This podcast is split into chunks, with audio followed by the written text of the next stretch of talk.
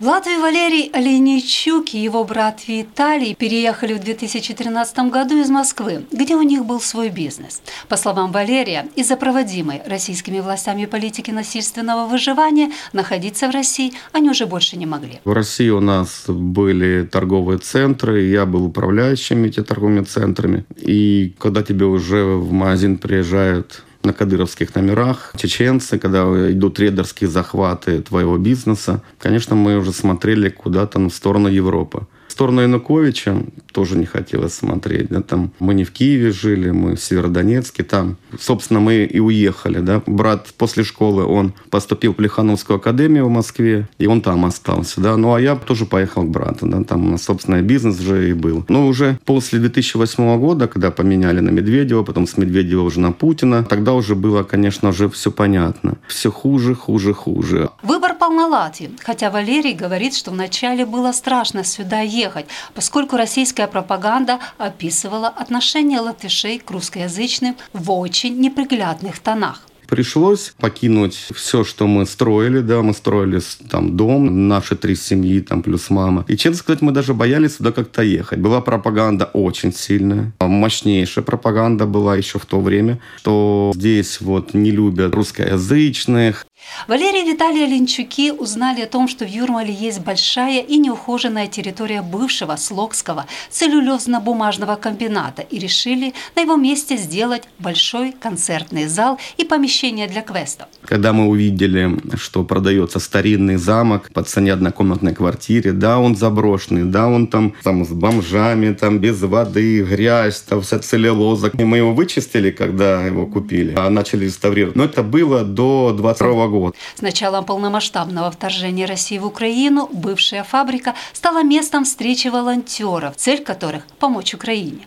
Хотя украинской армии Валерий Оленичук и его брат Виталий помогают уже давно. Еще в 2014 году они подарили батальону «Айдар» свою машину «Мерседес Гелендваген». Он стоял в Северодонецке, мы его там перекрашивали, переделывали, тюнинг там меняли для того, чтобы его привезти в Латвию. А так так как э, зашли наши, э, в кавычках, друзья, братья, они его оккупировали. И когда наш город только-только освободили, наши же военные, а это были наши айдаровцы, которые с Волыни, да, познакомились, это первые наши друзья, и, и до сих пор мы им помогаем. Вот мы отдали этот вот джип. Ну и когда уже началась полномасштабная война, мы уже знали, что нужно конкретно военным. После первого джипа, подаренного украинским военным, были и другие автомобили. Вместе с друзьями Валерий отправил в Украину на нужды военных 160 автомашин. К нам, друзья, обращаются. Нам нужна вот машина, как есть. Так, едем, выбираем, все, покупаете, едем, красим. Вот здесь мы покрасим. А тут мы забьем гуманитаркой. Надо оформить, значит, мы сейчас оформляем. Где-то 160 машин. После закона 1 декабря все тормознулось, потому что сейчас только на воинские части.